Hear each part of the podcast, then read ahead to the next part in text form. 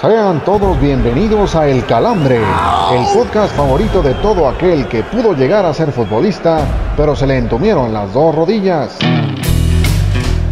Que no se les contraigan los oídos y escúchenos la siguiente hora.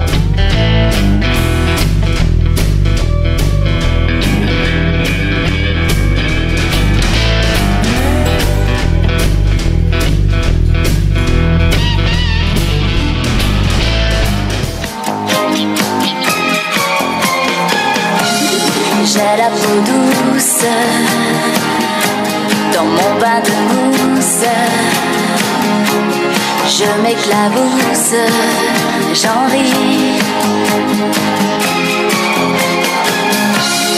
Mon poisson bouge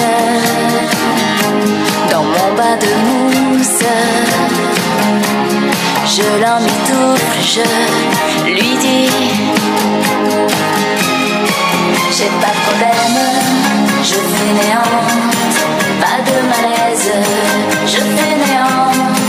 Dans l'eau je baigne, c'est l'important, bien à mon aise, dans l'air du temps. J'ai la peau douce, dans mon bain de mousse.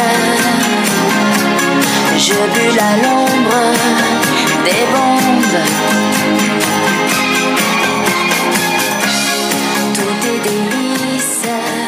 Bonsoir, mes amis, bienvenido El Calambre. Ah, ¿verdad, cabrones? ¿Cómo están, señores, señores? Bienvenidos a este cuarto episodio de la tercera temporada. Señores Carrojas, ¿por qué están mentando madre, chinga?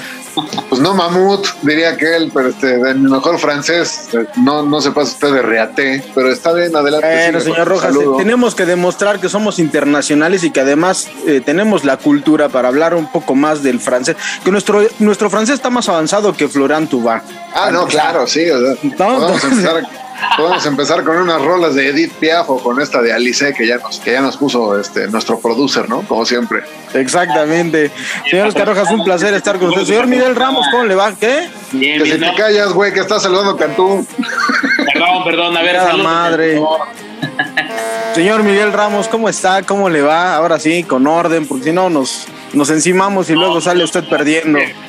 Es que con esta rolita de Alice, que por cierto eh, era fanática de François Memé, porque es originaria de la isla de Córcega, donde jugaba eh, Paco Memo Ochoa en el Ajaccio, eh, me acordé de un comercial de, de choripanes con, con esta rola de, de Alice, porque pues eh, sí, era muy vendible el chorizo en esas, en esas épocas con esta rola. Menos mal que no se acordó del Tirol marca Comex, porque ahí entonces ahí estamos este, complicados. Señores y señores, bienvenidos. Bienvenidos. ¿Cómo? Sí, Yo, la neta me de acuerdo más del pescadito. Sí, sí, sí, sí. Ese pescadito que pasará a la historia, por supuesto. Pues señores y señores, bienvenidos a un episodio más de El Calambre. En esta ocasión, en esta semana, pues obviamente tenemos que darle el calambre de la semana a la selección mexicana sub-24 que hizo un gran papel en Tokio 2020 y se terminó colgando el bronce, ya lo habíamos platicado la semana pasada aquí en este, en este espacio que había gran material, que había eh, jugadores interesantes que podían sacar el pecho por México y pues lo terminaron haciendo, se terminaron colgando la medalla, al final de cuentas si sumamos esas 23 medallas con las otras tres que consiguió la delegación mexicana, pues ya son 26 pinches bronces que ya nos ponen a- en una condición un poco más este, destacada a nivel internacional, señor Rojas. Así es, un poquito más pinche decente de, de- y los siete cuartos, los cuartos lugares que ya nos vamos a quedar en el olvido. Bendito sea pinche Dios que ya acabó este verano de campeones, como le dirán por ahí en cierta empresa. Porque no mames, las desveladas estos estaban para el perro, ¿eh? Entre las, este, entre las competencias a las 6 de la mañana, que nos cambiaban el pinche horario. Y la neta, muy loable lo que, digo, ya entrando, ponernos un poquito más serios, muy loable lo que hizo esta selección de Jaime Lozano. Una selección con identidad, que jugaba siempre para adelante, que sabía bien los tiempos de los partidos. La verdad fue un gusto verlos ganar este, esa medalla de bronce, eh, particularmente por varios jugadores que destacaron, a mi parecer. Sebastián Córdoba, el gran Johan Vázquez, que ya está por, por cerrar o, o ya cerró más bien su, su traspaso al, al Genoa de Italia. El mismo Memo Ochoa, que, que se erigió como un gran líder, que, que digo, lejos de cualquier otra cosa y lejos de cebollazo por ser un americanista, la verdad nunca lo había visto en ese rol de líder y da hasta pinche gusto verlo, verlo engrandecerse de esa forma, ¿no? Sí, y no se olvide también del pollo del señor Miguel Ramos, Henry Martin, que estuvo chingue y chingue y chingue y chingue en este espacio que fuera uno de los llamados. Pues Miguel, el señor Miguel Ramos, pues se le hizo y la verdad lo hizo bastante bien Henry Martin. Sí, Pepe el Toro yucateco creo que mojó un par de veces. Para mí estuvo más que extraordinario Henry Martin, ¿eh? O sea, eh, no desentonó y creo que termina por ser una selección, ya lo decían, ¿no? Con mucha identidad, con mucho desvelo de parte nuestra, pero también queda claro, ¿no? Que Jaime Lozano está ligerito porque como voló en el festejo, ¿eh? Este, pensé, que se salía del, del estadio en algún momento dado, pero no, creo que eh, Jaime me sorprendió, para ser franco, me sorprendió la madera de director técnico que tiene. Ya, ya hay algunos queriendo vender humo que, que su futuro está en Europa de manera inmediata. Este, calma, por favor. Este, sabemos que es, es la época de con- gorditas de afuera de la villa en esta. No, no, no, no, no, no, no, no, Ah, ¿a tú poco, así y no. ¿a poco, a poco? ¿Eso es todo? ¿Eso es todo? ¿Eso es La- todo? la- ¿A, poco, a poco era el que andaba diciendo que Jürgen Damm se iba al Borussia Dortmund? justamente, güey. Sí, Exactamente. de hecho, ya, de hecho, ya lo, ya lo, ya yo, ya lo, ya lo, ya lo, colo- ya lo colocó también en el New England Regulation. Él, lo, lo único que lo he de compadecer es cuando le da diarrea, cabrón. No manches. Pobre de, la- aquella taza, pero este. No, queda claro, queda claro que lo de Jaime Lozano, ya pasando al tema importante, fue más que destacable. Creo que si a un inicio de, de- de la competición nos hubieran dicho Brasil medalla de oro, España medalla de plata y México medalla de bronce, A lo firmas. los jugadores hubiéramos dicho, no, güey, no mames, no va a pasar. Y por fortuna para el fútbol mexicano y para la carrera de Jaime Lozano y de muchos futbolistas, eh, pues terminó pasando. Y No, bueno, rápido, rápido. deja eso, güey. Ah, no, es que quería mandarle un saludo también a los inmamables de otros deportes que dicen que no, que el fútbol, que la chingada. Pues al final de cuentas, el fútbol, el deporte que más genera, el deporte más seguido a nivel mundial y el deporte que más apasiona en este país, como es México, pues termina dando una alegría al pueblo mexicano. Exactamente, para esa bola de pendejos que dice que el, que el panball no es deporte, este, incluidos unos pinches tocayos de podcast. Este, hay un saludito, este, a ver cuando el pinche fútbol americano da algo de qué hablar que no sea este por violencia intrafamiliar, cabrones. Por el guacamole del, por el guacamole del día del Super Bowl. Sí, sí, por supuesto. Habrá otros que sí nos escuchan que también les gusta el, el- deporte del emparrillado, como dicen por ahí, este, pues que y probablemente nos, nos regalen un on like, pero me vale madres, la verdad. Así que vamos a pasar a cosas más importantes. Voladora, por favor, estás ahí. Ya me estaba durmiendo. Oh, chingas, está bien interesante la ¡Ta plática. madre, La coladera! Ochoa y no sé qué tanta cosa. No manchen, qué hueva me ¿Qué, dan. qué quieres que hablemos, güey? De la Chofis López, ya ni juegan las chivas. Ah, pues traíamos este dinámica olímpica y saben con sus jaladas de los bolillos, no frieguen. ¿Cuáles bolillos? Los, los bolilleros jamboleros. Esos que se tiran nada más por una ligera caricia. Más que bolillos, yo creo que son tus teleras que te gusta que te las unten de nata. Ay, mis teleras están muy abandonadas en estos días, lamentablemente. Es que andamos muy desvelados, voladora, pero por eso mejor, este, regálanos las redes sociales, por favor, antes de que te sigan desvelando más y se te caigan las pestañas. Sí, está bien ya para lo que me pagan. Pero bueno, recuerden que estamos en las redes sociales. Estamos, nos encuentran en Twitter como el guion bajo calambre, en Instagram como el calambre podcast y también en Facebook como el calambre guion podcast. Escríbanos y con gusto les responderemos. Voladora, te escucho muy, muy baja de pila, ¿eh? Nada más quiero decirte que si no te aplicas, estamos en conversaciones con Marion Reimers o Miroslava Montemayor para poder ocupar tu lugar. No, no seas cabrón, güey. Cuando quieras, ¿Esto va a ser un acuérdate podcast de que... inclusión? Pues sí, exactamente. Yo nada más te recuerdo que, este, si, si vas a aguantar ese tipo de comentarios, vas a tener que pagar con lágrimas de sangre. Ándale, güey. Que les gotea, este, perdón, este, sangre es la que vamos a derramar seguramente eh, en esta batalla. Este, ya va- Va a ser vamos, una lucha encarnizada, ¿cómo no? vamos a lo que sigue. Antes de que te vayas con una sonrisa en el rostro, Lupita, te dejamos con las peores notas de la semana. Presentamos el bajón.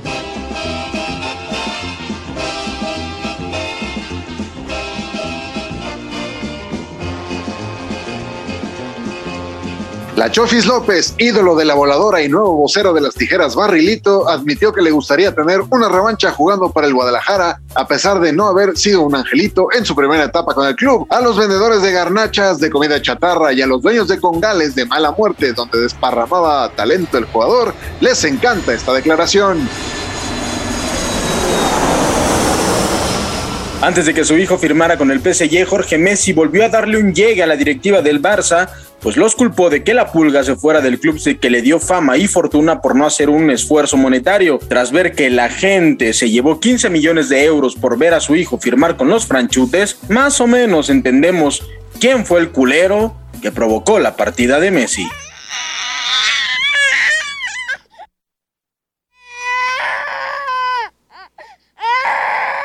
Louis Brinson, jardinero de los Marlins de Florida, hizo un perroso al hacérsela de pedo a un aficionado que le hablaba a la mascota de los Rockies de nombre Tinder, al confundir la palabra con un insulto racial. Tras este incidente, resulta difícil de entender en qué momento un deporte como el béisbol se vio tomado por puro blandito perteneciente a la generación de cristal.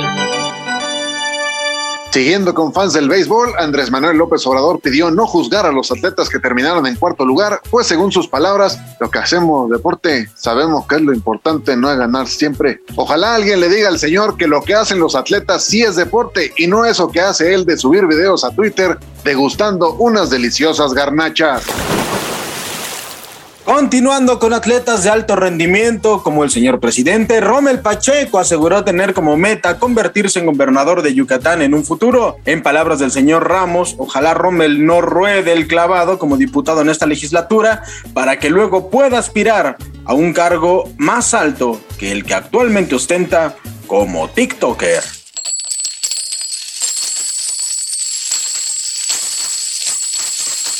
El entrenador David Benavides le hizo al pitonizo, pues dijo que aquel fan próximo tronco al que enfrentará el Canelo Álvarez acabará en el hospital en peor forma que Billy Joe Saunders, al que Canelo prácticamente mandó al retiro.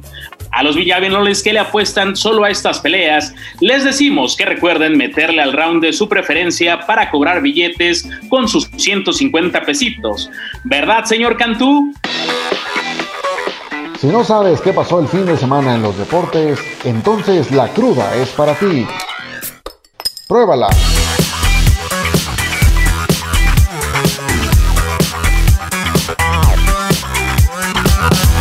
Pues después de este merecido bajón ya estamos de vuelta para esto que es la crude. Así que vamos a darle. ¿Y qué piensan, caballeros? Por fin se terminó de coser. Seas mamón, güey.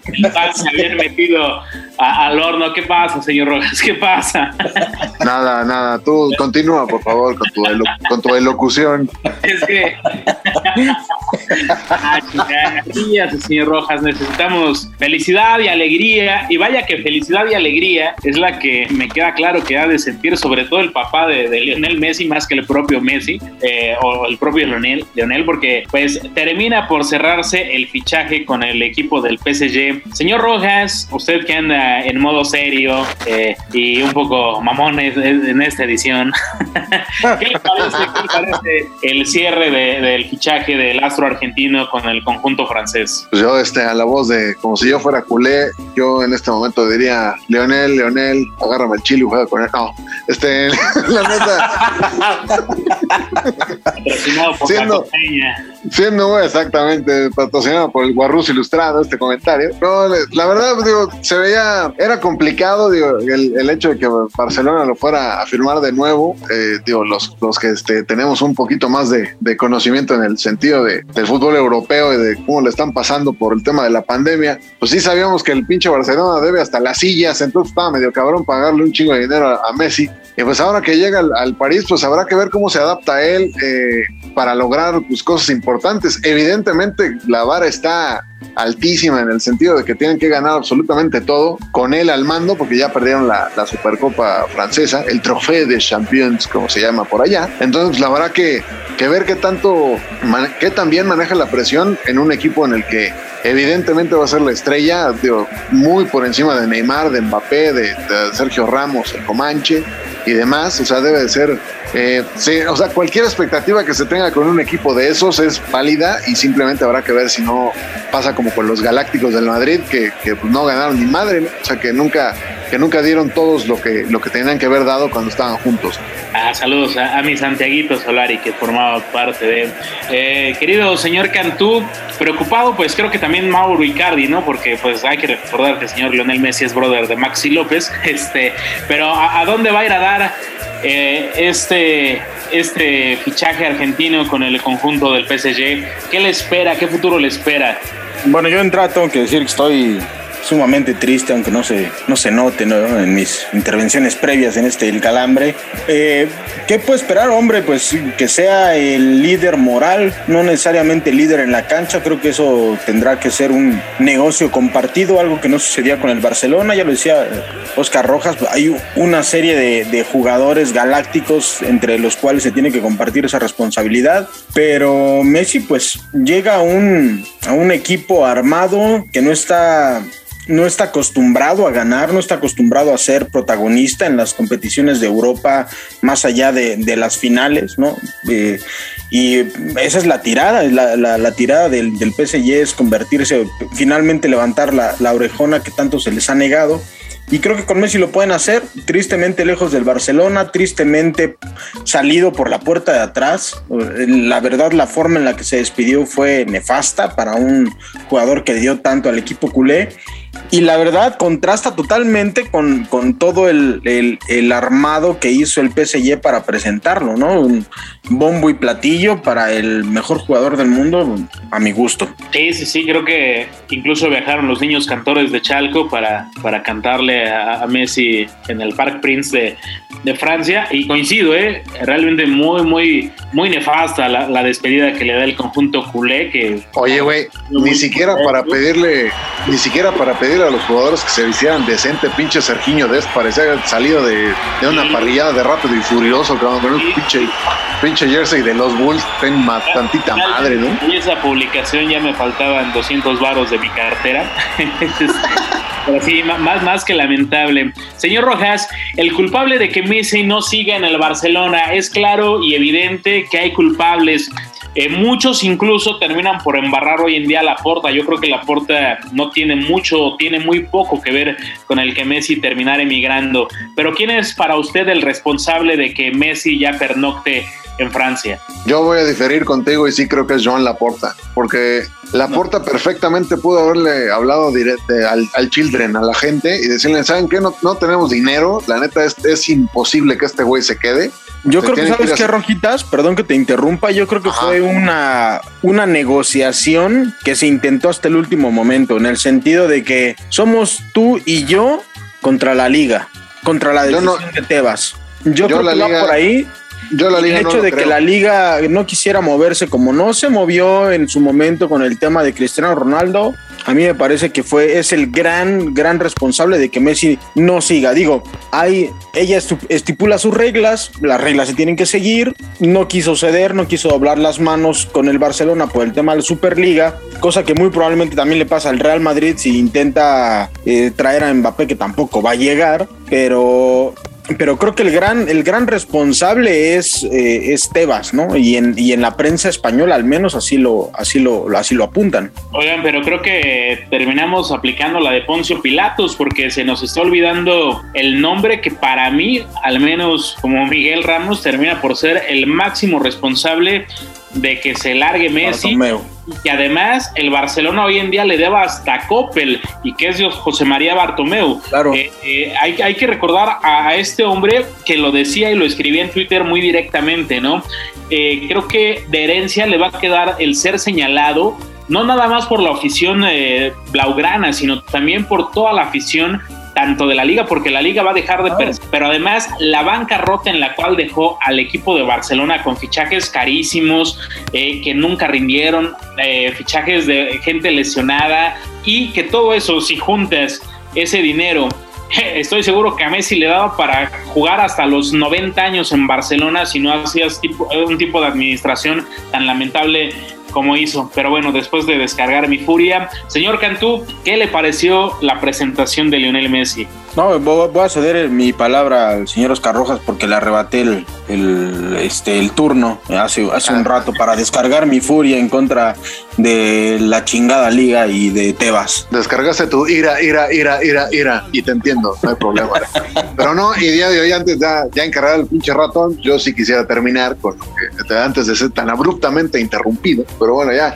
El caso es que yo sí veo culpable a la puerta. ¿Por qué? Porque él utilizó como bandera el tema de renovar a Messi para llegar a la presidencia y al final pues, se quedó con, con los huevos en la mano. Sea cual sea la situación, porque incluso Tebas habla de que Laporta sabía del tema de, esto, del, fondo este que va a entrar a, echarle la mano a los equipos españoles. Pues la verdad, yo creo que es una, tal cual, yo coincido con Miguel Es Bartomeu y además yo sí agrego a Laporta porque utilizó esa plataforma política de la bandera de Messi y yo lo voy a renovar en la chicada para poder lograr la presidencia y al final, pues se lavó rapidito las manos de no, no es mi culpa y la chingada, pues ahí, ahí se y al final. Híjole, Rojas, así como se maneja, así como se maneja el fútbol, no solamente en México, no solamente en España, a nivel internacional, con todos los enjuagues de la FIFA y con lo último que vimos, la respuesta de la UEFA hacia la Superliga, ¿tú crees que no hayan dicho, sí, ve, vas, promételo, mira, fuera de micrófonos, pues ahí vemos, en el momento ahí vemos. Yo te tiro paro, que Messi no se vaya,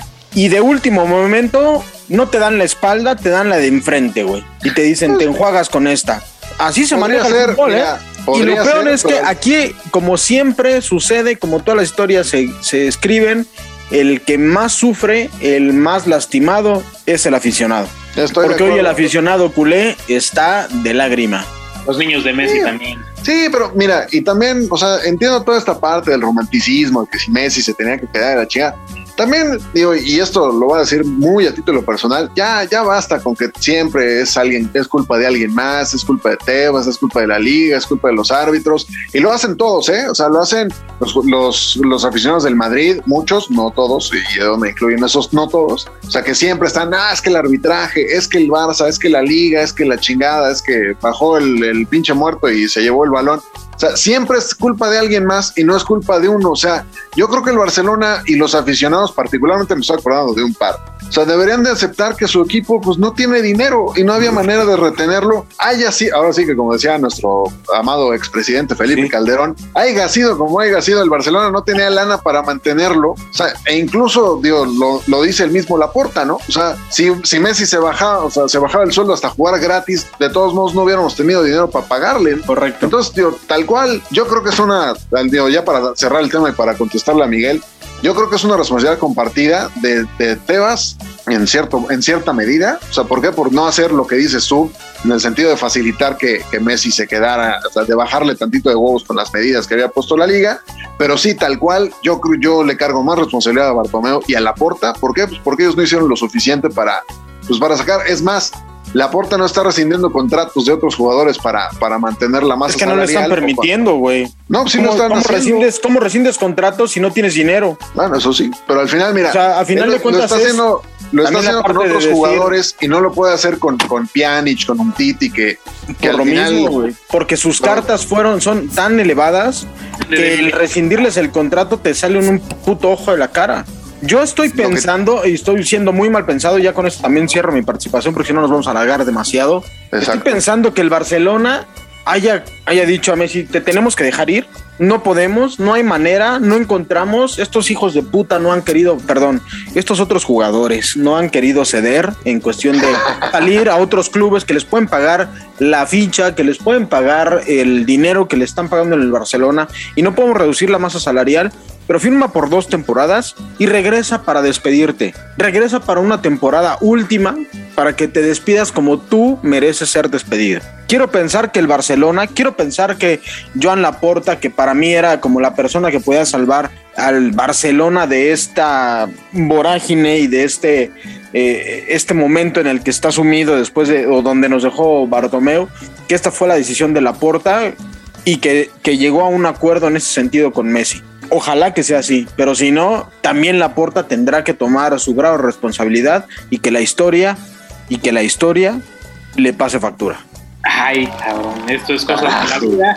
Eh, Oye, güey, ¿no, no le quieres pegar a la mesa y decir no se deje? No, Va, porque luego la rompo y me las cobran como nuevas. más bien de que se hay. era nueva, culero. Ay, Todavía no le acababa de pagar en aquella ocasión. Correcto. Ya. Ya con esto cerramos, caballeros. El PSG es el nuevo equipo galáctico, Cantú. Sí, totalmente. Totalmente por dos razones. Porque tiene un- a, las mejores, a las mejores estrellas. Y, y ahora sí voy a hablar como barcelonista. Y porque va a pasar lo mismo, ya lo decía el señor Oscar Rojas. Porque aún con todas las estrellas que tiene, va a ganar nada en el próximo ciclo. Qué, fu- qué fuerte, qué fuerte. Eh, señor Rojas, ¿son los nuevos galácticos los del PSG? Siento, este, siento lágrimas de Chairo, este, del señor Cantú. este, No, no, no, no. De, de- de Chairo güey, no me, no me chingues. de Chairo culé. no, la verdad sí es el. eh, Mira, yo creo que este, este PSG sí puede ganar algo. ¿Por qué? Porque Messi llega toda, toda tiene algo en el tanque y además eh, va a encontrar algo que no tenía en el Barça a últimas fechas: apoyo, apoyo de Neymar, apoyo de Mbappé, hasta del mismo Sergio Ramos. O sea, yo creo que sí tiene para ganar algo importante. No diré qué, pero yo creo que sí lo tiene. Sí, Ojalá, yo nomás una, una cosita, señor Ramos. Ojalá que la gestión dentro del vestidor la sepa llevar Pochettino, porque si no, puta, se le va a caer el pinche teatro, pero en tres pedazos. Es que era lo que iba. Yo creo que sí, y que también ahí Lionel Messi se va a sentir respaldado, porque eh, creo que en, el- en- en la única parte que podría generar algún tipo de conflicto sería en, en lo grupal. Y hay que recordar que los argentinos son bastantes en ese equipo, ¿no? Ángel Di María, Pochettino, Mauro Icardi, que vol- lo volvemos a decir, no es muy brother de Lionel Messi, eh, Leandro Paredes. Así que si en una de esas toman el mando de ese grupo, recordando que también hay brasileños que son bravos en ese tema, eh, a lo mejor podría existir algún tipo de, de fractura, pero yo creo que Pochettino lo va a hacer bastante bien. Pues con esto dejamos la cruz de, vamos con una entrevista muy muy importante y vámonos marchando a esta entrevista. Un, dos, un, dos, un, dos, un, dos. Flotando, flotando. Como no pudimos solos con el changarro, llegaron los refuerzos con el calambre de oro.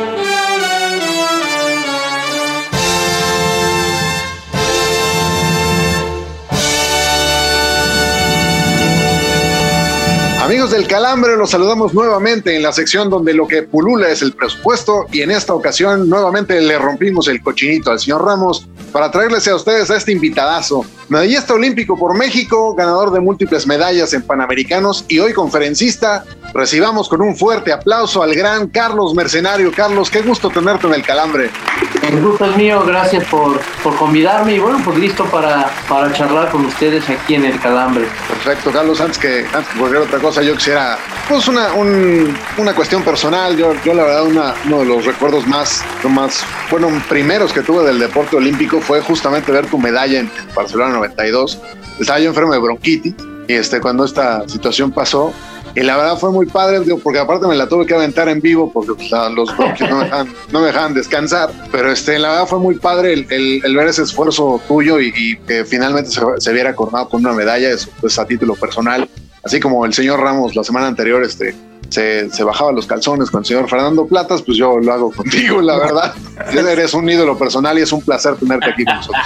Muchas gracias, sí, en, en verano, ¿no? Pero estábamos de vacaciones, supongo, en México. Así es. No iba a la escuela el señor Rojas. Lo que No, pasa es que estaba en regularización el señor Rojas, era malito para, para- para las cosas de la escuela. Muy bien. Exacto, ya hace, ya hace algunas primaveras de eso. Pero, Carlos, normalmente la, entrevista siempre la, entre- la empezamos con una pregunta que tiene de cierto modo algo que ver con el, con el nombre del programa. Y pues va con algo de jiribilla y pues aquí va.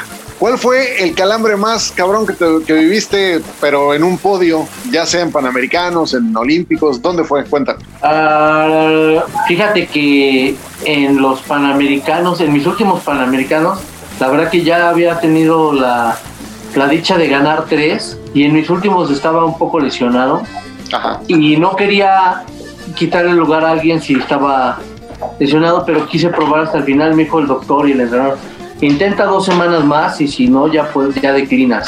Entonces ya pues fue una situación muy difícil. Logré, logré librar eso, competí, pero iba así con el mínimo indispensable para terminar los 50 kilómetros. Claro que mi rival, que era un, un mexicano también, Joel Sánchez, que a la postre fue también medallista olímpico, Claro. pues yo no le iba a decir que venía de una, ya recuperado, pero que, pero que venía de una lesión porque pues, me, me entrego, ¿no? O sea, lo fortaleces, te sabe, te sabe débil, ¿no? Te sabe menos preparado. Entonces pasó la competencia y durante los 50 kilómetros empezó la... Me fue, entre comillas, esperando o no se lanzaba pensando que yo iba a atacar al final.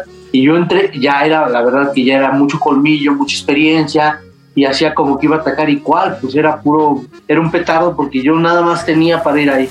E- El, punto es que aguanté al final, me ganó Jorge Sánchez, llegué en segundo y me veían como que, ay, pobrecito, como este, después de haber ganado tres Panamericanos, yo estaba feliz con mi medalla de plata. Y cuando me subo, pre- premian de tercero a primero, premian el tercero, me premian a mí cuando me subo al podio. Estaba tan contento porque sabía todo lo que había pasado. Y ese fue un calambre que yo dije, si este amigo supiera cómo andaba, yo creo que me invita a compartir un pedacito ahí de... Ahorita no sé, ese fue, ese fue el que, el que me acordé. Hay veces que, entre comillas, perdiendo ganas, ¿no? Correcto, Carlos. Oye, es inevitable ante la- el final de, estos Juegos Olímpicos to- Tokio 2020, aunque terminaron por realizarse en el 21, que se haga un corte de caja. Eh, ¿Qué análisis eh, puedes hacer de, de- de lo que aconteció en Tokio 2020? Y sobre todo en tema de marcha. eh, creo que nos quedamos eh, con el sabor un poco amargo porque nos, nos habíamos acostumbrado a lo largo de varias justas olímpicas, pues que la marcha era referente. Sí, mira, la última vez que tuvimos una medalla de, en marcha fue con Lupita González en los Juegos Olímpicos de Río, es decir, en los anteriores. Entonces, si vamos a, análisis así crudo, es que la marcha de una medalla en los anteriores Juegos Olímpicos, en los pies de Lupita González en 20 kilómetros plata, que le ganó una china, que por cierto ahora fue bronce, ¿no? Y sí, en hombres, tienes razón, la última medalla había sido o fue en el 2000 con este en paz descanse Noé Hernández en 20 kilómetros y con Joel Sánchez en 50. Entonces sí, desde el 2000 hasta ahora. Entonces sí se, sí se quedó ese sabor de boca. Sabes que algunos muchachos de, de esta generación, no todos, ahorita digo quién no, hacen el máximo esfuerzo por calificar, entregan todo por conformar el equipo olímpico y ya una vez calificados, no es que se echen a la maca, pero ya dieron todo. Es decir, no que se conformen, pero se sienten realizados ya con ser olímpicos. Y lo voy a decir con mucho respeto, pero también con mucha sinceridad.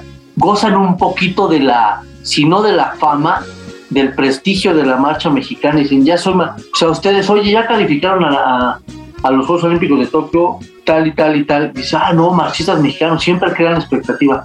Ellos se quedaron en ser expectativa y les falta no conformarse con, con calificar, no conformarse con ser olímpicos, que no es poca cosa, pero deberían de ver eso como una etapa conseguida, un paso conseguido y que lo verdaderamente importante no es solo participar en unos Juegos Olímpicos, es competir en unos Juegos Olímpicos y buscar una medalla, ¿no? Pero ¿por qué crees tú que se terminan por tirar a la maca? Porque ya mencionabas eh, nombres, ¿no? En Sydney 2000 y que además pudieron haber sido tres medallas también por ahí con Bernardo Segura, que pues, Ándele, mira qué bien se acuerda. ya andábamos dando hasta la vuelta en el ángel y resulta que a la tercera vuelta nos dijimos, ¿qué creen que, que párenle, párenle? estaba hablando porque- con Fox. Que siempre no. Sí, Martita ya había destapado ahí el champán y resulta que la, la- la volvió a tapar. Pero, pero ¿por qué se tiran a la maca, Carlos? ¿Por qué esa falta de hambre eh, cuando lo repetimos y lo reiteramos, ¿no? La marcha, pues es emblema nacional del deporte. Mira, espero no irme muy rollero, no pretendo eso, menos en un programa como este, pero hay que poner el contexto. Yo creo que no es un tema de nada más del deporte, de los, de los deportistas o los marchistas. Las nuevas generaciones quieren un éxito fast track. Si tú escribías un libro que dijera, obtén el éxito en tres meses, en 90 días hazte millonario, seguramente se vende como pan caliente o todo queremos usar por la facilidad de las redes sociales, de hoy puedo saber qué está pasando, como vimos en Tokio, en China, en Madagascar, en donde quieras, podemos saber, ya sabes, esto que la noticia hoy nada, nada, nada le pertenece a un lugar, de todos nos enteramos. Entonces tener tanta información a la mano, pues te facilita unas cosas, pero a veces pierdes, me, dijiste, me gustó como lo dijiste, pierdes el hambre, ¿no? En la escuela, en los trabajos, estudian en buenas escuelas los jóvenes, en, ¿para qué digo nombres? En escuelas privadas o no privadas, y piensan que con terminar ya están. Y terminar tu licenciatura yo creo que es como calificar a Juegos Olímpicos. Es muy bueno terminar tu licenciatura, pero lo que sigue es más importante. O sea, sí, ¿cuántos abogados hay? ¿Cuántos de negocios? ¿Cuántos economistas? ¿Cuántos han calificado los Juegos Olímpicos? Pareciera que me desvío un poco, pero hoy los jóvenes quieren el éxito fast track. Si tú escribes un libro que diga cómo alcanzar el éxito con metodología, con planeación, con un trabajo eh, bien elaborado, yo creo que no lo compra nadie más que los, los familiares de, del escritor. Entonces, ¿cómo motivar a los jóvenes ahora para que tengan eso, tengan hambre de triunfo? Se conforman con representar a México, no todos, ¿eh? No puedo no mencionar, por ejemplo, una chica de marcha que quedó en quinto lugar, Alegna González, obviamente en 20 kilómetros femenil. Esta niña tiene 22 años, fueron sus primeros Juegos Olímpicos y tiene, tiene eso, tiene mucha facilidad, juega un poco, ¿sabes? A veces esto requiere de seriedad, pero también a veces hay que ser un poco desfachatado y están las chinas y y están las eh, las rusas y y qué, o sea, serio cuando sea necesario, pero también a veces con un dejo de esta niña seguramente va a ser medallista en los próximos juegos o tiene todas las posibilidades y si no lo es seguramente lo va a disfrutar, pero no están dispuestos a pagar el precio. Empiezan a tener buenas becas. Fíjate que córtenme si me, si me voy como hilo de media. No, no, no, adelante, adelante, No, dale, dale. Empiezan a ganar sus becas, no más. ¿Ustedes saben cuánto cuál- qué beca tiene un atleta que va a Juegos Olímpicos? Díganme una cifra aproximada. No es una cosa estratosférica, pero es una buena ganancia. Unos 12 mil pesos. Amigo, tienen como 60 mil pesos. Ahora, ¿Cuál? mañana me Las levanto a mejores, las ¿eh? 7 de la mañana, 6 de la mañana a hacer marcha, mi querido Carlos. Sí. No, no, no, pero fíjate, es, es bueno poner en contexto. Dijiste 12 mil, eh, 60 mil las mejores, ¿no? Hay que decirlo. Que Sí. estaban en un, en un fideicomiso, en un fondo donde están los mejores deportes. 60 mil, pero ayúdenme a hacer una cuenta. O 12 mil los, los más chavales. Hay un chaval juvenil que ahorita gana este César Córdoba, por, por decir, ponerle nombre y apellido, es un talento y tal. El niño, el joven gana 10 mil pesos al mes. Él le pagan, bueno, ahorita está cerrado el cenar, le pagan su médico, le pagan a su entrenador. Cuando está el cenar, el centro de entrenamiento, vive ahí, o sea, no gasta. sea, esos 10 mil pesos son única y exclusivamente para, ir, para él. Ah, le dan sus, este, sus suplementos. Ese es un juvenil, ¿eh? Un juvenil, menor de 18 años. Un poquito más, a, me- a media tabla, digamos, pueden estar ganando como unos 40 mil pesos. Aquí es donde ayúdenme a sumar. Súmenle unos 20 mil pesos, 18 mil pesos a la quincena los que cobran en el ejército, porque muchos representan al ejército. 40 más 20, ¿cuánto van? 60, ¿no? 80. O bueno, luego, eh, si es de tal estado, su estado le da por el orden de unos 12 mil pesos al mes, más o menos, 72. Sin ningún sponsor, más otro. Ya cuando calificas a Juegos Olímpicos, mínimo traes un par. Entonces, fíjate lo que están ganando, y son estos niños que les ponen el micrófono, o estos jóvenes que les ponen el micrófono cuando están terminando una competencia, y dicen, no, pues es que no hay apoyo, no, pues es que no me ayudan. Y ya no quiero ir más con este tema, pero concluyo con- en esta parte con esto. El que da resultados no da explicaciones. Y el que da explicaciones es que no dio resultado. Hombre, Carlos, qué, buena- qué buena frase nos dejas, ¿eh? Sí, ¿no? Qué buena frase nos dejas, porque además, una de las razones que también se entienden dentro del deporte mexicano, o muchas de las culpas eh, de los malos resultados o de los resultados no, satisfac- no satisfactorios, perdón, eh, van eh, dirigidos totalmente a las federaciones, ¿no? Al deporte Sí. federado. En- eh, desde tu punto de vista, ¿qué está pasando con el deporte federado? ¿Está bien hecho? ¿No está bien hecho? ¿Hay vicios? ¿No hay vicios? Eh, en la voz de Carlos Mercenario, ¿qué se tendría que hacer con el deporte federado en México para que se, se consiguieran mejores resultados, no solamente en los Juegos Olímpicos, en cualquier justa eh, pues oficial, digámoslo? Nosotros, me refiero a los que estamos, que vivimos el medio, en mi caso como deportista, y que seguimos en el medio deportivo, nos hemos hecho unos máster de máster, unos verdaderos maestros para confundirlos a ustedes. Hemos sido muy buenos para confundirlos, a lo mejor no de manera eh, predeterminada, pero sí. ¿Por qué? Porque lo que ustedes oyen es que la federación, es que la... Y nos hemos encargado de confundirlos. Voy a tratar de, aclararlo. Las federaciones, cada uno, dependiendo de cada federación, cada deporte, es la máxima autoridad técnica única y exclusivamente. Dime cualquier federación, la que quieras. Menos fútbol porque se cose un poco aparte, ¿no? Sí, claro. Porque es profesional y ustedes entienden. La de atletismo, para seguir un poquito la línea que traíamos aquí en el calambre que hicimos en la entrevista con el, con el, el que la cabeza de esta federación hace dos, dos episodios. Ah, mira, no me cuenten qué dijo, pero este, qué bueno porque hace congruencia. No, no me cuenten para no viciar mi comentario.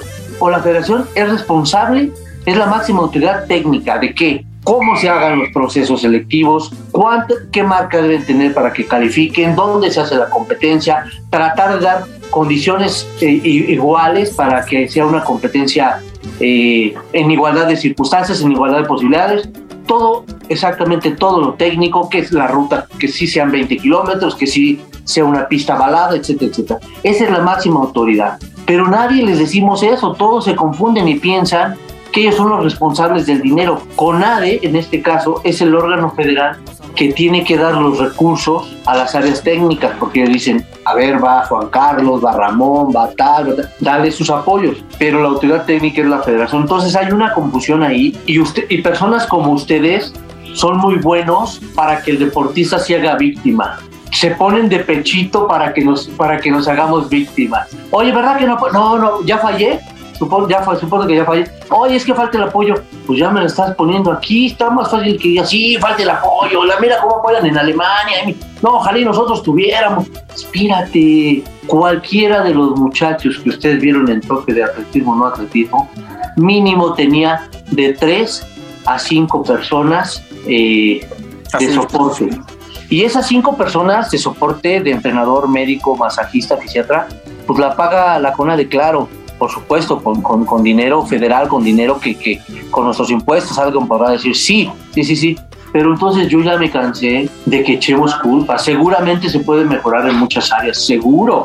Lo que, en lo que no estoy de acuerdo, no, no estoy defendiendo a nadie, tendría por qué, no tengo compromiso alguno en ese sentido. Pero qué fácil es cuando fallas como atleta decir, sí, pues es que la federación, sí, pues es que la CONADE. Debería saber bien, ¿eh? no tengo el dato exacto, no sé exactamente cuántos cuartos lugares hay, pero Siete. cuatro, siete, mira, gracias. Siete. Siete, yo me, quedé que seis o algo así. Siete. Esos, esos siete cuartos lugares, ¿por qué criticamos que no obtuvieron el bronce? ¿Sabes cómo debería ser el, el análisis así neta, sin, sin ponerle de más ni de menos?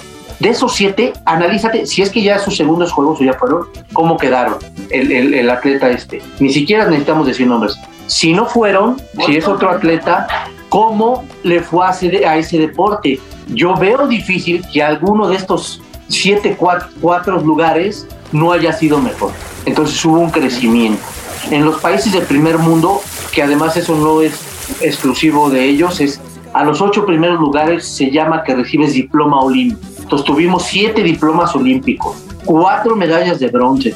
O sea, hay que comparar con estadística. ¿Cómo de esos siete lugares, cómo quedaron en los Juegos Olímpicos antes? No, pues habían ganado bronce, habían... Ah, bueno, pues no hubo un, hubo un este, descenso de forma, no hubo un incremento. Entonces, así, pero somos buenos para echarle la culpa a otros. Y seguramente sí también hay casos, hay que decirlo, donde la federación pudo aportar más o apoyar más. Técnicamente, el responsable de la federación, no de los recursos, solo de la parte técnica.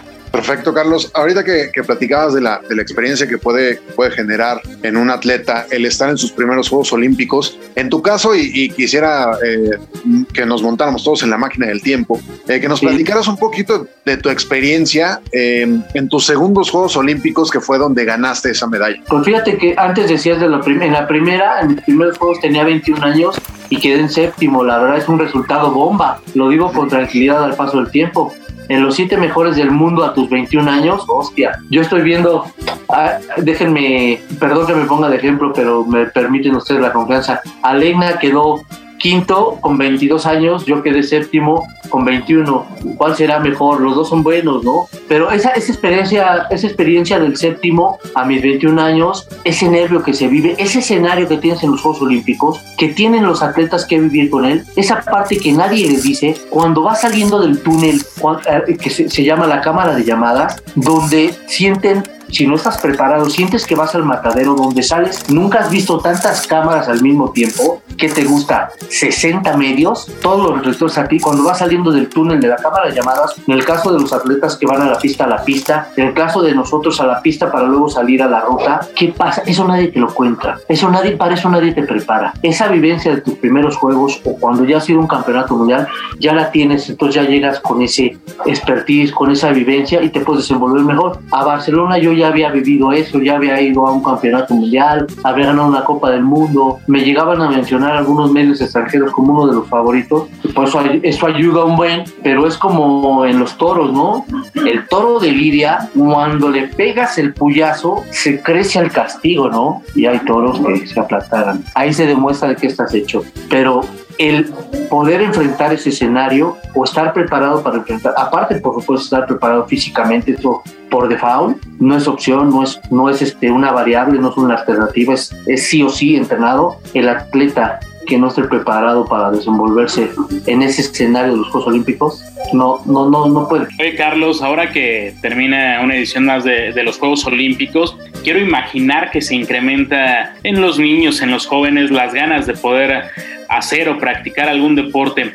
En el caso específico tuyo, ¿qué fue lo que te incentivó a poder dedicarte a, a, la caminata y cómo fue ese proceso, sobre todo en niñez y juventud, para poder llegar a, a, a ser un, un, medallista olímpico? Que justo así, justo así, qué, coincidencia de cómo lo, lo, preguntaste y cómo se dio. Yo estaba viendo los Juegos Olímpicos en el verano, que estaba de vacaciones, y creo que eran los Juegos Olímpicos de Montreal 76, donde prendía la tele, recuerdo mi televisor así pequeñito de mi habitación, así, y lo estaba viendo y vi una persona de color que no parecía a primera vista yo no sabía nada de marcha y ese mexicano ese era Daniel Bautista que lo veía así y se veía muy chistosa la imagen porque se veía él aquí y dos alemanes así. O sea le sacaba no sé cuánto pero se veía el chaparrito con dos alemanes. Se veía como dos torres dos torres y era así como un peón no haciendo la analogía del ajedrez, no como un peón de otra cosa. Entonces me, llamó la atención, o sea, yo cuando vi en México, me, atrapó, ¿ves? O sea, independientemente de dije, México va adelante. Y seguí, seguí, seguí avanzando cuando ahora veo una transmisión muy modesta en aquel entonces. Seguramente era la señal internacional ahí. Y veo cómo va avanzando, va avanzando. Se quedan los alemanes y llega al estado de Daniel Bautista y lo estoy viendo otra vez. Y llega marchando con los brazos arriba y sus brazos se hacían así. Decía, wow, ganamos en algo. Medalla de oro para México. Daniel Bautista, 20 kilómetros. Gana la medalla de oro para México. México, medalla de oro en los pies de Daniel Bautista Rocha, dejando a los alemanes y exactamente después de eso, salí así como salías a jugar a eh, el, la cascarita de soccer o el tochito o el, lo que me digas. Salíamos, salí con mis cuates a jugar y de tal punto a tal punto a ver quién llegaba primero en marcha. Y así fue, así fue como empezó viendo a Daniel Bautista. Acabas de encuerar el chino, Carlos, con esa narración inolvidable. y ya va, va, a quedar aquí este, guardada en el calambre. Oye, Carlos, eh, es increíble todo lo que nos narras. Eh, creo que también nosotros como niños, de repente la imaginación es increíble. ¿Cómo puede detonar un talento en un niño? Desafortunadamente nosotros tres, pues se quedó el talento acá en el micrófono, ¿no? Este, nos hacemos la rodilla. Ojalá hubiéramos seguido también tus, tus pasos, literalmente hablando, no. pero... Carlos, además de esos momentos que tú ya narras de haber este, vivido dos Juegos Olímpicos, de haberte subido al podio, de haber visto las cámaras, cómo te seguían los, pues, los reflectores, ¿qué otro recuerdo memorabilísimo te queda de haber estado en los Juegos Olímpicos? Eh, pues eh, representando a tu país. Me voy a pasar un poquito antes de ese recuerdo memorable. Cuando estaba la inauguración, nosotros estábamos concentrados en Bolivia. Imagínense esta escena, les invito a viajar conmigo a Bolivia. Un hotel a 70 kilómetros de la ciudad, donde enfrente tenías el lago Titicaca, el lago más grande del mundo, de natural, sin contar los grandes lagos de Estados Unidos. Depende cómo estuvieras y a tus espaldas, ubicado, tenías la cordillera de los Andes. Entonces, un escenario en el tema natural precioso. Solo que a 4.000 metros de altura, 2.000 metros más de la Ciudad de México, porque nos llevaban allá buscando condiciones más difíciles de entrenamiento para llegar con mejores condiciones de preparación. Entonces estábamos concentrados allá, desayunabas, comías y cenabas caminata, entrenamiento, y ya venía la inauguración y so nosotros todavía concentrados porque nuestra llegada a los Juegos estaba planificada en base a cuándo íbamos a competir. No a cuando era la inauguración. Entonces, imagínense que aquí estoy en la sala de mi casa, que es su casa. Gracias. Imagínense que es el lobby del hotel y estaba yo así, así como ahorita, junto con mis compañeros, estábamos viendo la inauguración de los Juegos Olímpicos, todo el equipo, pues sabíamos a qué horas era. Bolivia tiene dos horas de diferencia con México y el profesor por ahí, ¿no? Y va acercándose. ¿Cuál era, No, Carlos? Perdón, la, de, la del 92. La del 92, sí, sí, sí, la del 92. Noruega, N, N, ya viene la M. Ok. Con N, pinche Miguel. Ayuda, Miguel. No, ya dijo Marruecos bien. Y ahí viene México, ¿no? Y viene así, pues los dirigentes hasta adelante con bien trajeados y así corto, corto, largo, largo. Algunos deportistas ahí. Y se me ocurre decirle al profesor, dijiste qué momento memorable. Fue un poco antes del, del más todavía. Y se me ocurre decirle al profesor Hausleber que tenía años eh, viviendo en México y se había hablando como extranjero. Digo, oiga, profesor, ¿por qué nosotros nunca estamos casi reclamando, reclamando? ¿Por qué nosotros nunca estamos en la, en la inauguración? Siempre estamos aquí concentrados y todo. Y todos me voltearon a ver así mis compañeros, como cómo osaste. Y se me queda viendo así, lo pienso unos segundos y con su mal español me dice, o si qué lo prefieres, estar en el desfile o subirte al podio. Se hizo silencio. En ese momento me cayó, cayó, caí en, en razón de para lo que estábamos preparándonos y para lo que estaba preparado. O sea, me hizo clic checó, no fueron palabras más, se me quedaron me hizo conciencia, ¿ves? Entonces me quedé así y ese fue un momento que estuve recordando y cuando ya llegamos allá, haciendo un poco, recordando lo que decíamos hace un momento, pues que alcancé a entender que calificar a unos Juegos Olímpicos es algo muy grande, que lograr estar en eso es importante, pero no tiene comparación con el competir. O sea, no es lo mismo prepararte, participar participar es importante, pero no es lo mismo de competir. Y si quieres prender una medalla, ganar una medalla, tienes que competir. No puedes ganar una medalla participando. Y luego personas como ustedes que nos aplauden por participar, ah, cabrón, tenemos que entender que el mexicano tiene la capacidad para llegar a competir, no únicamente para participar, pero te la tienes que creer, coño, no la tenemos que creer. Oye, Carlos, perdón, rapidísimo antes de, pasar a la dinámica. ¿En algún momento quisiste tirar la toalla? O sea, en algún momento dijiste, ya sea en Barcelona o en, o en, Seúl, dijiste, puta, ya no me da, ya no puedo, es que es una, es extenuante. O la marcha es una de los de las disciplinas más extenuantes según, según mi, según mi parecer. ¿En algún momento sentiste que no podías más y hubo algo que te diera un segundo aire? Y en, mi primer campeonato del mundo que juvenil, que fue en Atenas, menores de 19 años, yo ya entrenaba con los campeones dije, a mí me van a hacer los mandados. dije, yo soy de 20 y voy con los días. Yo ya nada más iba a colgármela. Y llegué a Grecia, que fue el, el primer campeonato mundial de atletismo, y me mandaron a la séptima posición. Fue un golpe bien duro para mí porque yo ya había ganado algunos campeonatos importantes y me ubicó, ¿ves? O sea, dije, espérate, séptimo del mundo, yo creí que iba a ganar. Ni siquiera medalla, pensé que iba a ganar. Cuando regresé a México hice un pequeño alto y sí tomé una, una especie de introspección, era chaval, pero sí recuerdo que dije, a ver, tantas friegas, tanto que te partes el alma, que voy a probar un año más al 100%, dicho de eso que estás hablando contigo mismo, ¿no? Voy a probar un año más. Y si no tengo buen resultado, me retiro y pensé cambiarme a maratón porque había mejores premios, mucho más competencias, marches muy matado, mucho entrenamiento y poca competencia. Me apliqué al 100% y al año siguiente me hice campeón de la Copa del Mundo. Entonces, antes de tirar la toalla, lo intenté al 100 y sí, sí me dio, me dio resultado. Pues la, la situación que llevó a Carlos Merce- Mercenario a ser una leyenda prácticamente del olimpismo en México. Y Gracias. pues sí, pues, pues prácticamente es, es hablar de, de eso y, y de mucho de lo que de lo que hablabas de la, de la motivación que tienen que, que tener nuestros jóvenes para, pues para, para seguir un camino como el que tú tienes o como los que, o como los que realmente sacaron medalla y no los de cuarto lugar. Este, pues sí, deberíamos de, de, pues de procesarlo un poco mejor también, tanto como aficionados como medios, porque al final pues es para nosotros es nuestra obligación estarlo diciendo pues tal cual Sí. es, así como nos lo estás diciendo tú, ¿no? Pero bueno, Carlos, vamos a pasar ahora a una, a una breve dinámica. Esta, pues, la, tal cual la vas a tener que resolver cortita y al pie. Normalmente le ponemos nombres distintos y en esta ocasión se llama Confesiones de Villa Olímpica con Carlos Mercenario. Y lo primero que No, quisiéramos pre- yo, yo, no me pregunten nada, no me acuerdo qué pasa ahí. Uy, que ¿eh? tendrás que hacer memoria, Carlos. Aquí aquí. Este, este va a ser el cara- Yo me imagino que no va a estar tan, tan grueso el calambre este que vamos a meterte como el que de las primeras veces que, que fuiste a hacer tus conferencias, que este, Ajá. pero que ahorita sí que nos platicarás de eso. Pero a ver, cuéntanos, ¿qué fue lo primero que pensaste al entrar a la Villa Olímpica y a tu cuarto? Lo primero que, pe- que pensé que pensé, bueno, la verdad que ay, no, no, no es tan relevante, pero fue lo primero que pensé, ¿cómo está mi cama? O sea, que yo me preocupaba mucho de, de- de temas de descanso, así, y recuerdo que era, era un departamento, tenía, lo compartía con dos compañeros, o sea, tres camas, una- un departamento para tres, y estaba muy cerca la cocina de, del, del área de dormir, porque así estaban, yo vi así como que no, o sea, como que estaba muy abierto, y jalé mi colchón, que era fácil, era muy, muy, este, Livianito. livianito, sí, sí, sí, gracias. Espuma.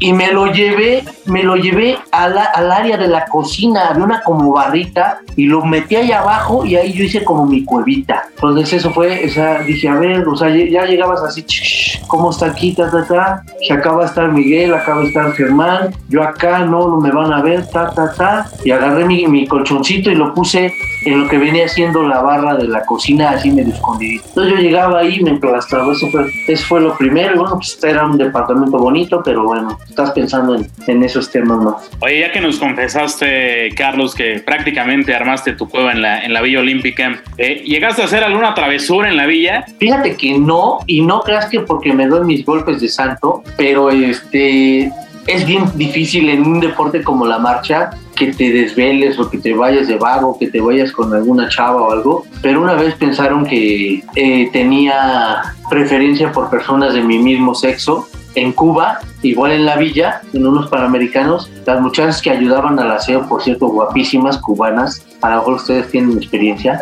Sí, sí. Y ¿Qué era como- señor Cantú? Cantú, ¿tú tienes experiencia en eso? Algo, algo se dice, también tendía camas allá en Cuba. En Ah, algún- bueno, allá en Cuba, pues ya ves, bien guapas algunas. Entonces, las muchachas que ah, hacían- no, no eran, eh, eran voluntarias que hacían el aseo, luego nos lavaban nuestra ropa porque ensuciabas tres camisetas, o sea, más de lo normal. Entonces, cuando llegué y me dicen, ya, su ropa, si se la, estaba yo solo en el apartamento, y me dice, su ropa, sí, aquí está.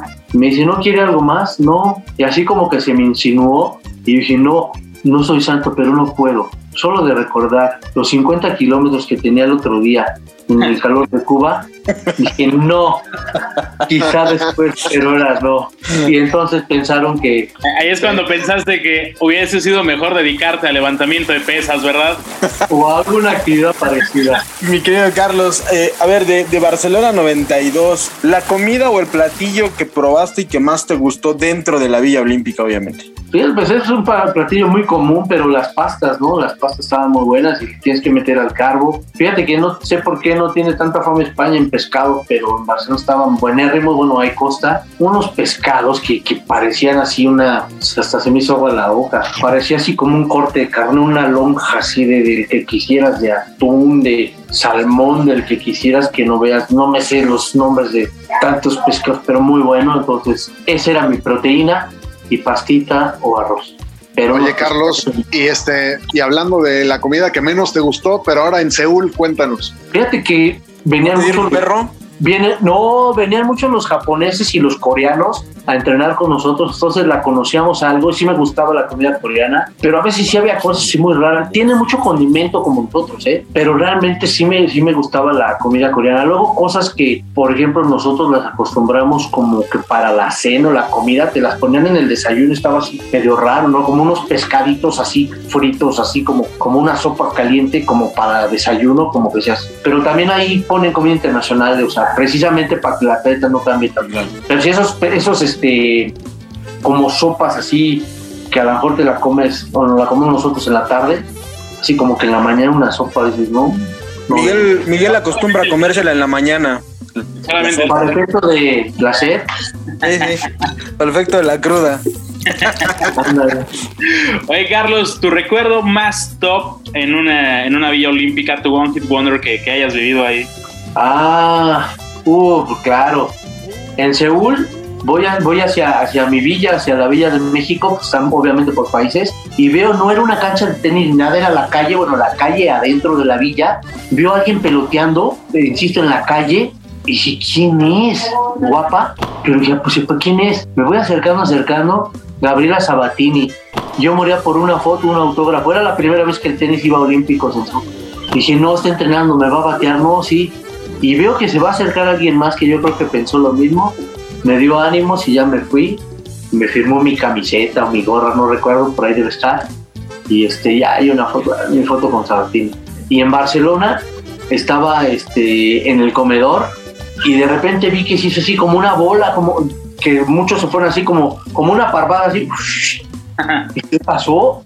Y estaba llegando el Dream Team, ahí el equipo olímpico de, de, de ese, de ese año que fue la primera vez que también jugó el, el... Y no, pues ahí eres casi un igual, un compañero deportista de otro país y ya nos acercamos y la foto y tal. Y por ahí tengo, tengo mis fotos. Carlos, ¿te quedan algunos amigos que hayas hecho de otros países eh, de Villa Olímpica o de los Juegos Olímpicos con los que sigas teniendo mucho contacto? Sí, no muchos, pero sí, bueno, uno- algunos, este, algunos españoles, algu- algunos españoles, eh, italianos, italiano, un par de, un, un amigo ita- italiano, eh, un finlandés, también alguna vez viví en Noruega, por obviamente por este tema, muy cerca, Finlandia, nos veíamos. Y ahí ahora con, con, con redes, con el Face y todo, nos seguimos. Nos seguimos hace poco. ¿Sigues siendo amigo de Sabatini? No, es así, no. Te mentiría, ahí falló, ahí falló el colmillo. Exacto, exacto, exacto. Agrégale ahí a tu Facebook de una vez, Carlitos. Estaría bien a ver si me contesta. Exacto. Que vayan a tus conferencias, yo creo que sería, sería relevante. Oye, Sí, Carlos, y finalmente, digo ya para concluir la dinámica, eh, si después de una competencia tuya, ya libre de todo pecado, en Villa Olímpica, te hubieras encontrado con estos tres tipejos del calambre, ¿qué hubiéramos hecho? Creo que no sería contable lo que hubiéramos hecho. Sería, sería ina- inaudito, no se podría decir. No, bueno, pues era, Barcelona era una fiesta, mis papás fueron a, a ver la competencia y recuerdo que un día tuvieron casi que dormir en la calle porque hubo una huelga de taxistas y digo, ¿y qué pasó? No, o sea, no había de, de las calles principales, de las Ramblas se llama, ¿no? Y, ¿cómo, que hicieron? Si, si se durmió en una banca, que yo muy preocupado. Si no, en cada esquina hay un bar y que nos la pasamos comiendo, tomando cosas, probando cosas. Entonces yo creo que nosotros nos lo hubiéramos pasado conociendo, solo por conocer, ¿eh? Para que no nos cortaran. Sí, claro, sí, valor curricular, ¿no? No, por Paseo de Gracia, La Rambla, todo Sí. eso. Eso hubiéramos hecho seguramente y no nos lo hubiéramos pasado nada mal. Ya después hubiéramos eh, pasado a recoger nuestra ropa ahí con las cubanas. Ya lavada, por Sí, supuesto. por supuesto. Digo, ya, por supuesto. ¿no?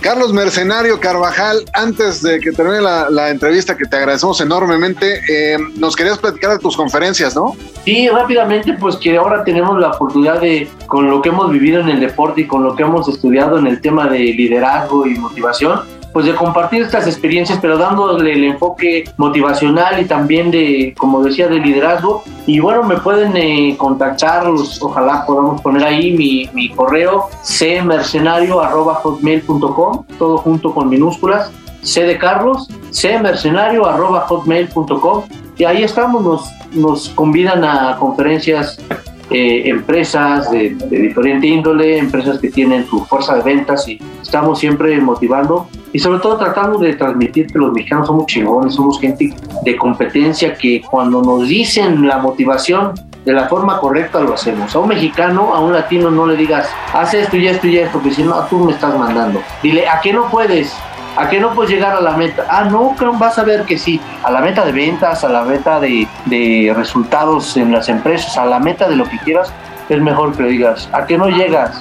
Te va a ganar fulanito, te va a ganar tu compañero. Ah, sí, y verás, verás cómo no. El punto es cómo incentivarlos, cómo despertarles esas ganas de, de ganar. Y a los jóvenes, ¿no, Carlos? Que también hacías un llamado muy importante a estas nuevas generaciones, que al final de cuentas son el presente y el futuro de este país, que también despierten un poquito. Sí, los jóvenes yo creo que no lo tienen fácil, lo están haciendo muy bien. A nosotros nos toca darles raíces para crecer y alas para volar. Son muy intolerantes y nosotros tenemos que ser tolerantes a lo intolerante. te queremos agradecer enormemente que hayas estado con nosotros. Ya está el dato ahí para las conferencias. La verdad estaría muy interesante ir a ver una, una, una de ellas. Te agradecemos enormemente que hayas, este, pues, que te hayas abierto de capa con nosotros en el calambre y ojalá de verdad que no sea la última vez que estás en estos micrófonos. Con mucho gusto les mando un saludo a, a todos, a ustedes. Y me sentí muy cómodo, muy a gusto, charlando así entre cuartos. Muchísimas gracias, Carlos. A ver, a ver qué día nos vamos a, a marchar este, ya una vez acabada esta pandemia. El señor Cantú, que está avecinado en la hermana ciudad de Querétaro, eh, le gusta salir mucho de marcha, eh, pero es marcha constante, eh, entre viernes. Marcha como en España, ¿no? No marcha. Exacto. Sí, no, Exacto, no, La, no. mar- la marcha, tío. Sí, no, por la- porque la otra me chingo los talones, Carlos. No, no hay que cuidar, hay que cuidar el físico. Sí, sí. Un abrazo a ustedes. Para los que gustan de ser el centro de atención, diciendo la primer burrada que se les viene a la cabeza, aquí presentamos el dato inútil.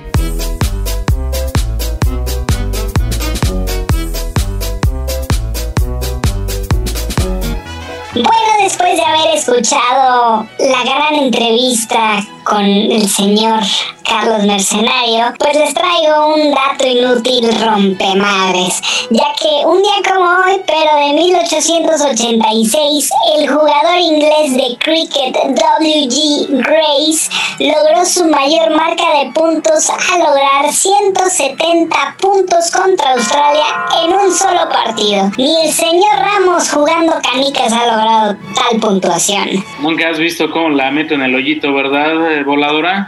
Cuando se te sale, ¿no? Cuando se te bota del hoyito. No güey.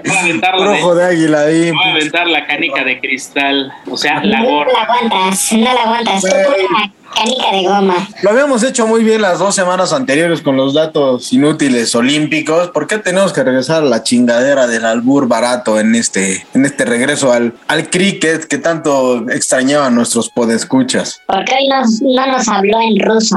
Extrañamos su acento. Ya lo sé, pero te di un pinche acento francés que es más emocionante, es más enamorante.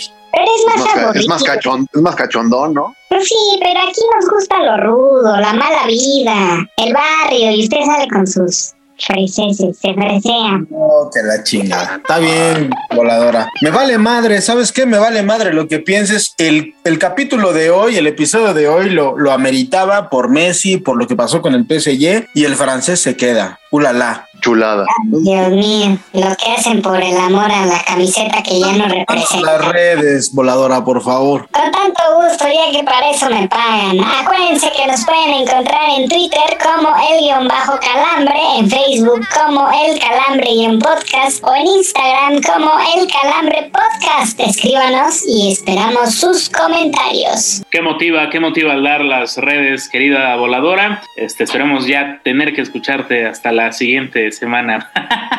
este, y, y que mientras nos esperas te estés dando unos besos franceses, aunque sea con el palo de escoba. Eh, señor Cantú, señor Rojas, ya por el amor de Dios, vámonos. Vámonos pues a la voz de Nan, Rian, Jenny Regrete Rian, vámonos de una pinche vez. Un saludo y un abrazo a todos. Eso ustedes. chinga. Ah, chingada madre, en voz, en voz de Florian Tubón, ¿cómo no? Eso, señor Cantú, hasta la siguiente semana. Vámonos hasta la siguiente. Hasta la...